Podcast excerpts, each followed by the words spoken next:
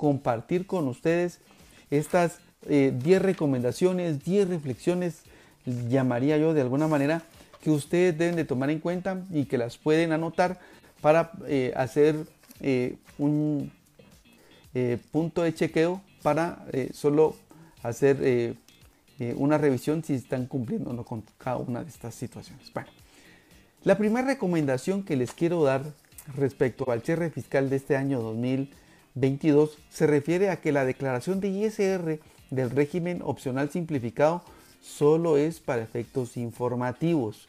Recuérdense que con esa declaración no se paga impuesto, el impuesto definitivo ya se pagó eh, a más tardar por ahí por el 14 de enero de este año porque el impuesto se paga en forma mensual.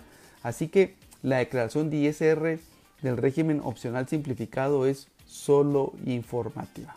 mucho ojo por favor porque si hay alguna cantidad de impuestos que no se pagó, lo que corresponde es ir a rectificar la declaración de diciembre o la del mes que corresponda y con eso dejar cerrada la cantidad de impuestos que se tiene que reportar. La segunda recomendación que tenemos para el cierre fiscal de este año 2022 se refiere a la fecha del vencimiento, pues esta vence el 31 de marzo. ¿Qué pasa si la declaración no se presenta el 31 de marzo? Bueno, pues lo que se tendrá que pagar son mora e intereses, principalmente en la declaración del 25%. Si no se paga también a tiempo la declaración, se pagará una multa formal.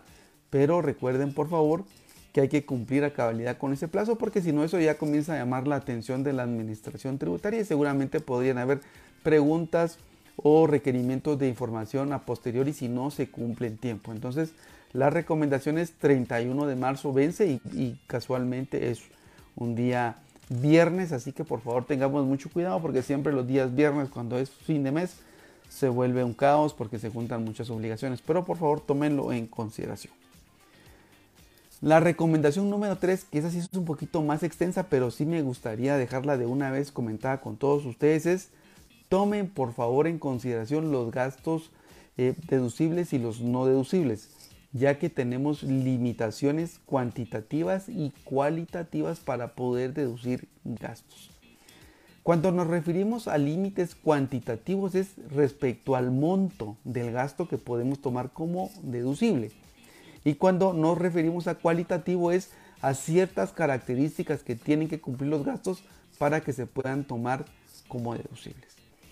El listado así general de gastos que tienen límites cuantitativos. Uno de ellos son las donaciones, ya que esas son deducibles solo hasta 500 mil quetzales. La reserva para cuentas incobrables, que solo se puede hacer hasta el 3% de la cuenta por cobrar comercial.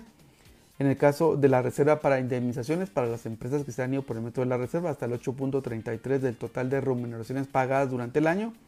Las regalías que se pagan al exterior son deducibles hasta un máximo del 5% del total de la renta bruta. Para el caso de los gastos del exterior por servicios que no se prestan en Guatemala también tiene la limitación del 5%. Para el caso de los viáticos tenemos un límite del 3% sobre la renta bruta.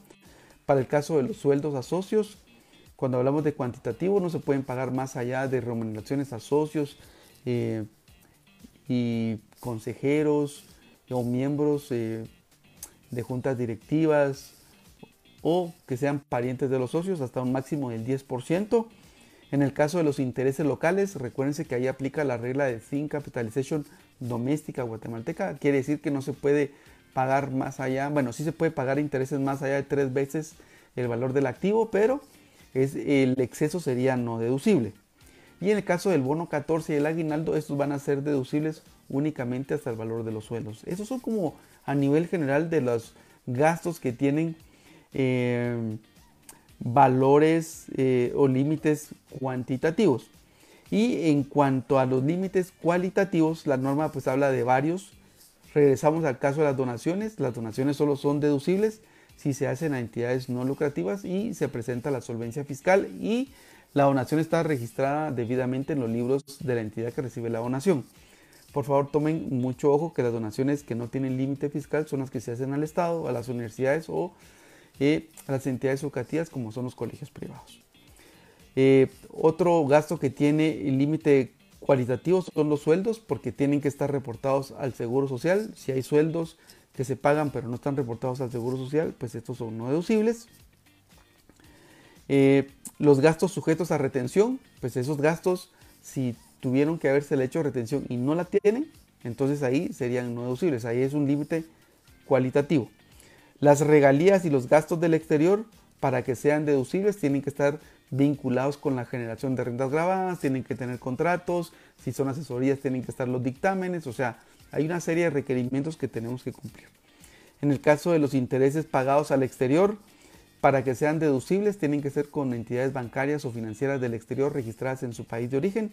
Si es con una compañía relacionada que no es banco ni, ni financiera, el gasto es no deducible y de entradita pues también le aplica la retención del 10% de impuesto a la renta.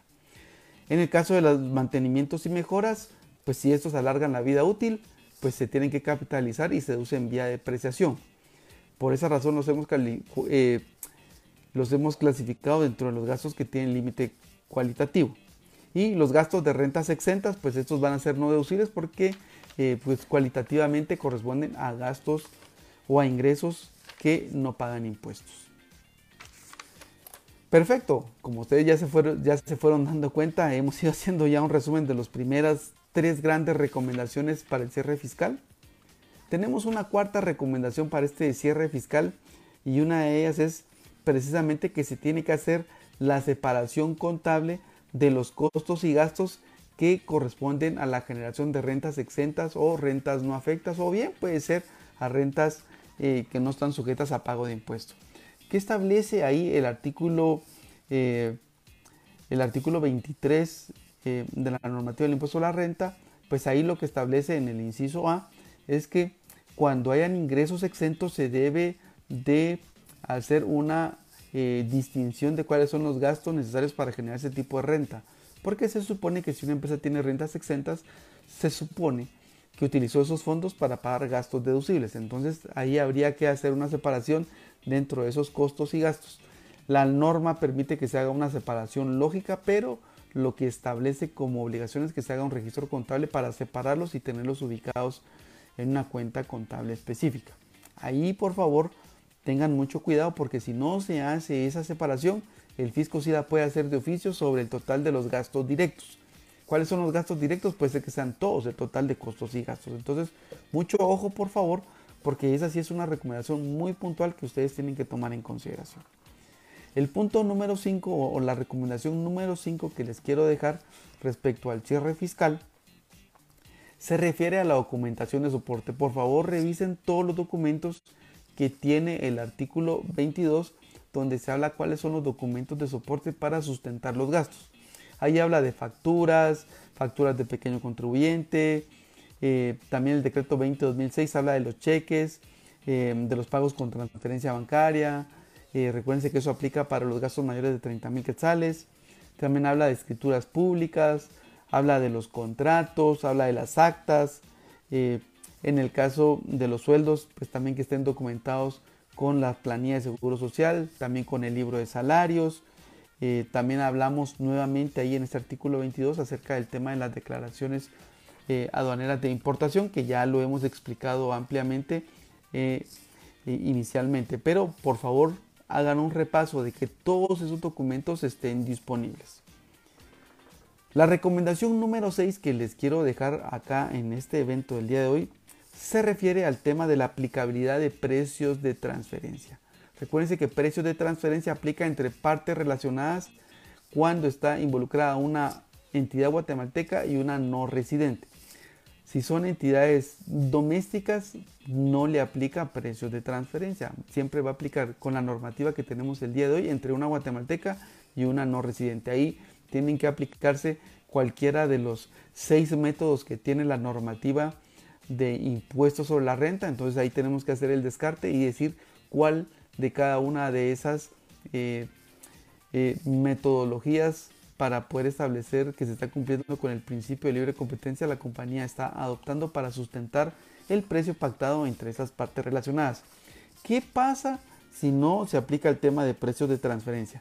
Si no se aplica el tema de precios de transferencia y en una revisión posterior el fisco detecta que sí le aplicaba, el fisco puede hacerle un ajuste a la empresa hasta el valor de la mediana. ¿Eso qué quiere decir? Por ejemplo, eh, el fisco podría llegar a decir que la rentabilidad de una empresa, de acuerdo con todas las empresas que pueden ser comparables, ya no es del 11%, sino que podría llevarla a una mediana que podría estar allá por el 15 o 18%, dependiendo de las empresas con las que la comparen. Entonces, por favor, mucho ojo con el tema de precios de transferencia, porque eso sí puede generar un impacto importante para eh, la cantidad de impuestos a la renta que se tiene que pagar ante la administración tributaria.